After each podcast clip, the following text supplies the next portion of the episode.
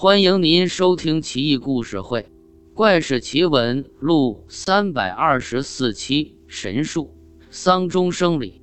河南项城南顿人张柱一日在田里耕作，一锄下去，发现土里有一枚李子核，就收了起来，准备回去种在庭院。回家路上，见道边有一株大桑树，树大中空。张柱恶作剧一般，将李子合种在桑树的空隙间，还弄了些水浇灌。几个月后，附近百姓见大桑树中长出一株李树，都觉得很怪异。一时间谣言四起，说桑中生李是神异之事，这株李树一定非比寻常。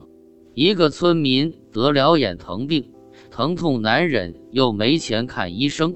就到李树下磕头发愿：“李君帮帮我吧！您要能治好我的眼睛，我就把邻居家的那头猪偷来孝敬您。”这哥们本身就是小病，坚持几天自行痊愈，就大惊小怪，到处跟人说是李树显灵，一传十，十传百，桑中生里成了远近闻名的神仙显灵之地。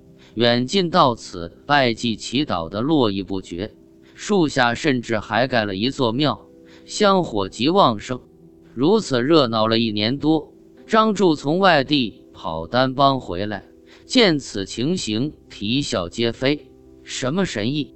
明明是我种的吗？可是说给别人听，没人相信他。张柱恼怒，半夜跑来，一把砍刀砍断了李树。扬长而去，这正是一犬吠，行百犬吠声。